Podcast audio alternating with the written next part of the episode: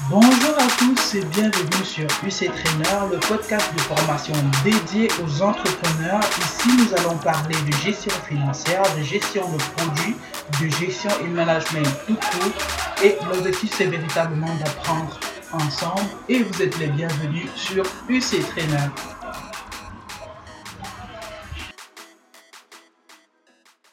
Bonsoir à vous ou bonjour à vous, dépendamment de quand est-ce que vous allez écouter ce podcast. Bienvenue sur UC Trainer. À ce micro, je suis Ariel et je suis l'une des formatrices de l'équipe UC Trainer c'est un plaisir pour moi de vous retrouver. Alors, aujourd'hui, on va commencer une série sur les méthodes agiles. On est toujours dans le domaine de la gestion de produits et après avoir vu le design thinking ou la démarche de conception créative, on va essayer d'analyser une autre façon de, ou du moins d'étudier et de comprendre un autre angle de vue, une autre façon de faire dans le domaine de la gestion de produits. Alors, l'idée aujourd'hui, c'est de commencer à comprendre qu'est-ce que l'agilité. Et sans plus tarder, on va aller dans notre but. Euh, le terme agile, qui est euh, plutôt célèbre aujourd'hui normalement, qui est plutôt connu en fait, surtout dans le domaine de la tech, mais aussi dans le domaine du management, fait référence en fait à une mentalité de création de produits, de création et de gestion de produits qui est née dans la Silicon Valley auprès de, au milieu du moins, de plusieurs développeurs et gestionnaires de projets tech et autres entrepreneurs de la tech qui ont justement développé ce qu'on appelle le manifeste agile.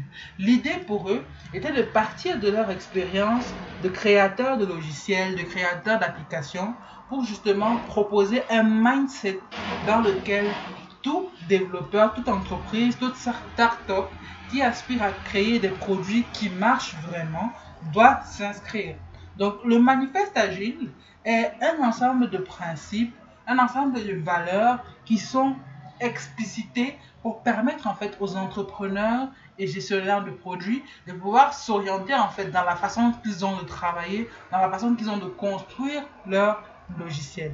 Alors, si vous voulez le retrouver simplement, vous pouvez taper euh, agilemanifesto.org et vous lirez facilement le manifeste agile.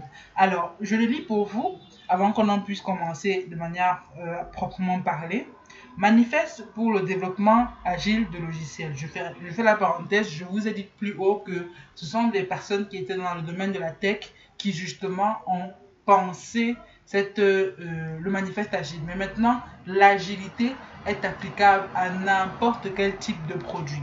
C'est un mindset de création de produits. Donc, que vous vouliez faire, euh, même un service en fait, même si vous voulez créer en fait une expérience particulière, vous voulez créer euh, un produit agroalimentaire, l'agilité peut vous être des plus utiles. Et on va le voir au fur et à mesure. Mais d'abord, retournons à la lecture de notre manifeste. Dans ce manifeste, il est dit, nous découvrons comment mieux développer les logiciels par la pratique et en aidant les autres à le faire. Ces expériences nous ont amené à valoriser les individus et leurs interactions plus que les processus et les outils, des logiciels opérationnels plus qu'une documentation exhaustive, la collaboration avec les clients plus que la négociation contractuelle, l'adaptation au changement plus que le suivi du plan. Nous reconnaissons la valeur des seconds éléments, mais privilégions les premiers. En essence, c'est ça le manifeste agile. Préférer les individus et leurs interactions à tout ce qui est processus et outils. Préférer des logiciels opérationnels qui font le job à une documentation exhaustive préférer la collaboration avec les clients plutôt que la négociation contractuelle, préférer l'adaptation au changement plutôt que le suivi d'un plan. Nous reconnaissons, comme il le dit si bien, la valeur des seconds éléments, mais nous privilégions les premiers.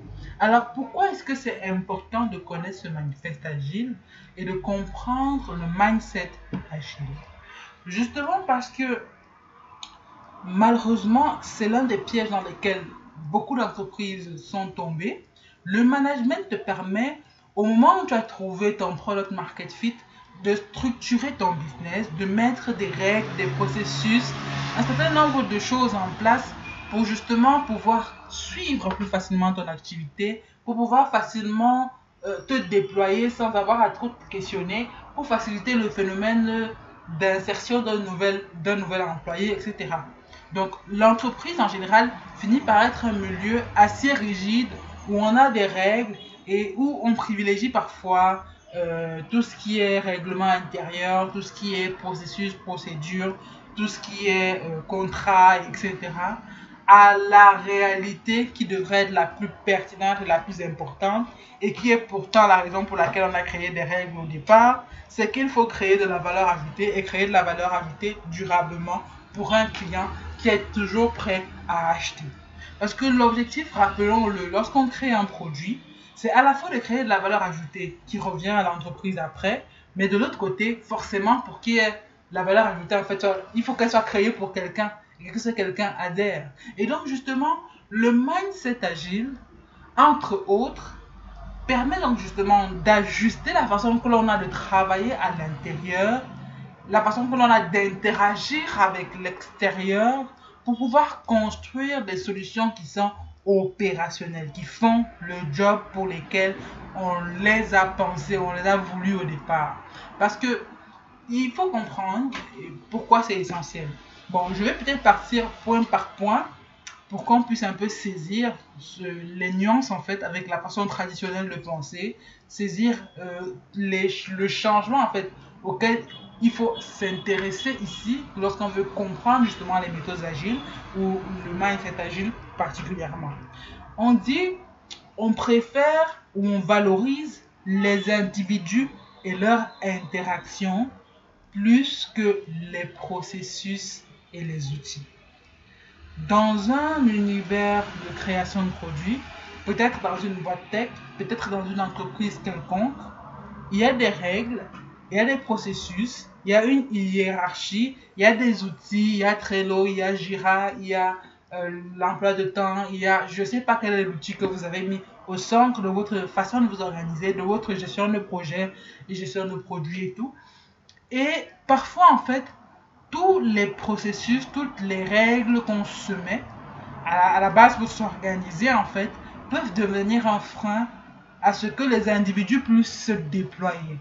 Or, l'un des focus de la gestion agile des produits, c'est de pouvoir puiser dans le potentiel de son entreprise, puiser dans le potentiel de ses euh, employés pour pouvoir produire la meilleure solution possible.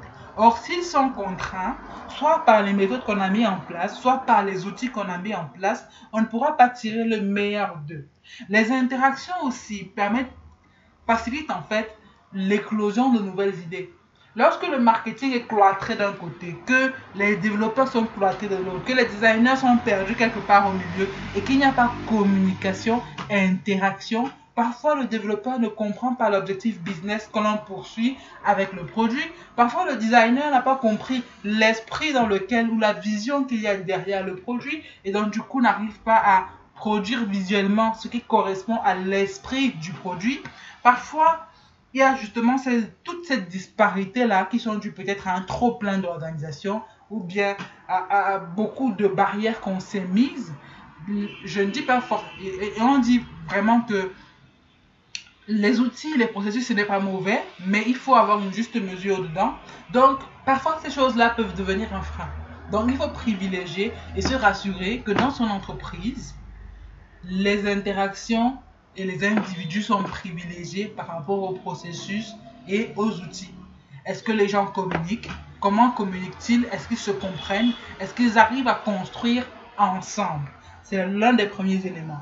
Le deuxième élément qu'on peut regarder, on dit qu'on préfère des logiciels opérationnels plus qu'une documentation exhaustive.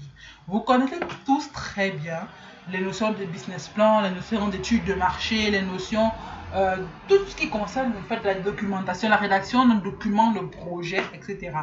Malheureusement, il arrive très souvent que peut-être des entrepreneurs débutants, peut-être des entrepreneurs trop prudents, et je les comprends, voilà, prennent énormément de temps dans la documentation, dans l'étude pour l'étude, sans en arriver à la phase où on est dans l'implémentation, où on est dans la construction de quelque chose qui marche. Or, le problème avec l'étude, que ce soit l'étude de marché et autres, c'est qu'elle peut très facilement devenir désuète. Vous avez fait votre étude de marché en janvier, vous êtes en train de rédiger votre, votre, votre document de projet, essayer de ressortir des fonctionnalités, etc., etc., jusqu'en mars. Mais les données qui sont disponibles en mars, et quand vous allez essayer de développer le produit, peut-être ça va même sortir en mai, juin, juillet, mais le paradigme sur lequel vous vous êtes basé n'est pas forcément celui qui sera toujours d'actualité. Évidemment, il faut une connaissance du terrain, évidemment, il faut faire des études, il faut essayer de comprendre à qui est-ce qu'on veut vendre. Et on le disait tout à, dans les précédents épisodes concernant euh, le design thinking. Évidemment, c'est important, mais il faut privilégier de faire quitter votre produit de l'idée au concret le plus vite possible pour se rassurer à la fois qu'il correspond réellement aux besoins du marché parce que le problème aussi avec tous les documents de, planification, c'est qu'ils sont basés sur un certain nombre d'hypothèses qui peuvent être faussées. Et plus vite tu produis quelque chose de concret, plus vite le marché est capable, capable de dire tu t'es trompé ici ou là. Plus vite tu es capable de regarder aux interactions, encore une fois, des personnes avec le produit pour comprendre où est-ce que tu as fauté. Donc il est capital de privilégier les logiciels qui marchent, des solutions, des produits qui sont concrets, opérationnels en fait, à tout ce qui est documentation exhaustive. C'est intéressant d'étudier, mais le plus intéressant, c'est d'agir. On privilégie, encore une fois, ou on valorise la collaboration avec les clients plus que la négociation contractuelle. Combien de fois avez-vous discuté avec un prestataire de service au lieu véritablement de parler de l'essence du travail, vous étiez occupé, préoccupé par le montant de la facture, la réduction nécessaire, sans comprendre les enjeux réels de la mission que vous alliez lui confier. Combien de fois à la fin du travail, vous avez payé, mais vous êtes insatisfait? Malheureusement, le problème, c'est que c'est vice-versa. Parfois, vous aussi, vous êtes le prestataire et vous n'avez pas forcément très bien cerné les besoins du client parce qu'on était occupé à négocier tout ce qui est conditions de paiement, modalités, etc. Parfois même vous avez essayé de comprendre, mais au finish, quand vous venez, venez livrer le travail, le client vous dit mais je suis désolé, c'est pas ce que j'ai demandé, donc je ne paye pas la suite. Parce que justement, on a privilégié euh, tout ce qui est contractuel à ce qui est réellement collaboration avec le client. Collaborer, travailler ensemble. Parce que ce n'est pas, pas parce que vous êtes le prestataire et lui le client, ou qu'il est le prestataire et vous euh, le client, qu'il ne doit pas y avoir un lien qui permet en fait que ce qui est euh, produit en fait, ce n'est pas un travail qui me vient uniquement du prestataire, mais qui vient d'une collaboration entre le prestataire et le client, d'une action conjointe. À la fois la compréhension des besoins de la personne et votre expertise, votre expérience qui conjointement justement permettent d'aboutir à un produit pertinent. Ensuite encore, l'adaptation au changement plus, plus que le suivi d'un plan. Combien de fois, c'est vrai que c'est important de pouvoir poser un certain nombre de bases et de jalons dès le départ, se dire voilà comment on va travailler, voilà les deadlines qu'on se fixe, voici, voilà, voici, etc. Mais maintenant, il peut survenir un changement qui est lié à la conjecture de marché, qui justement change peut-être la, donne par rapport à ce que vous êtes censé produire. Il peut y avoir un changement euh, par rapport à... Il peut y avoir un changement par rapport à l'objet même ou du moins euh, ce que le client même fait comme activité en fait. Il peut y avoir quelque chose de drastique qu'il nécessite qui est des changements, des ajustements. Il peut y avoir une mauvaise compréhension du départ qui est corrigée euh, par les retours de marché, par les retours des utilisateurs. Donc il y a la nécessité de pouvoir s'adapter plus que de simplement suivre le plan, simplement suivre son idée, son idée parfaite. Justement, le défi ici, c'est de comprendre que il n'y a pas d'idée arrêtée par rapport à un projet. Maintenant, ce n'est pas pour dire qu'on va dans toutes les directions on privilégie d'aller vers ce qui crée le plus de valeur ajoutée pour le client, pour ce qui est fonctionnel, pour ce qui est opérationnel, pour ce qui permet en fait de satisfaire le marché d'utilisateur. Mais maintenant, on est dans une démarche vraiment complète. à la fois l'équipe te permet d'avoir une meilleure vision de ce qui est censé être produit, à la fois le marché, la collaboration avec le client en fait, te permet d'avoir une meilleure vision de ce, à quoi vous devez arriver, un, plus de plus d'éléments et de d'apports en fait par rapport à ce qui doit être réalisé. Mais maintenant, la dynamique dans laquelle vous travaillez, qui est une dynamique qui n'est pas figée, qui est une dynamique qui est vivante, qui est euh, évolutive en fait, te permet de rapidement passer de l'étape où il n'y a rien du tout à une étape où il y a du concret et du concret qui marche et du concret dont les équipes sont fières et du concret dont le client est content et du concret que le marché va adopter et qui forcément crée de la valeur ajoutée. Maintenant, si on doit faire une petite nuance avec le design thinking, on verra un peu plus en détail peut-être dans les prochains euh, mardis, mais euh, l'organisation du design thinking était purement client. Il n'y avait pas trop, euh, c'est vrai qu'il y a l'aspect de la collaboration, mais vraiment le souci de vraiment l'interdisciplinarité de l'équipe, par exemple, ne ressort pas nécessairement. Et, mais dans tous les cas, on, reviendra sur la question et on parlera précisément d'une méthode agile qui s'agit de Scrum, qui est beaucoup plus utilisée dans les domaines de la tech, mais qui, je vous l'assure, est valide dans n'importe quelle euh, situation ou occasion de création et de gestion de produits. Alors, euh, merci de nous avoir écoutés aujourd'hui. J'espère que ça aura été instructif pour vous. Rendez-vous mardi prochain pour continuer de comprendre les méthodes agiles, de comprendre peut-être la différence avec d'autres méthodes passées comme Waterfall qui est très connu en gestion de projet.